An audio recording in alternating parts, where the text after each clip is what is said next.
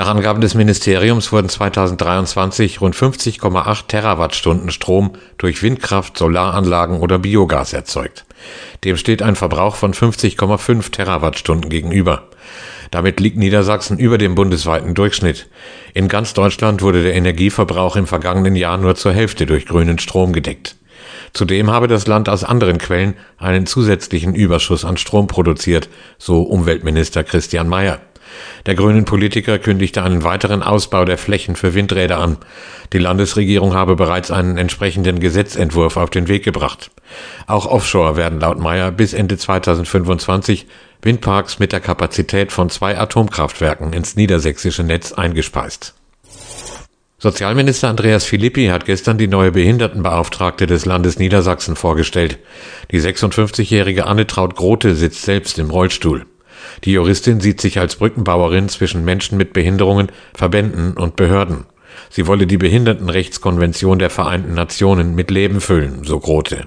Ich werde aber auch, das verspreche ich, den Finger in die Wunde legen bei den Themen, bei denen wir alle noch sehr, sehr hart arbeiten müssen.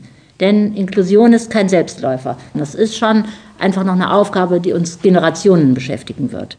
Die neue Landesbeauftragte für Menschen mit Behinderung, Anne Traut-Grote.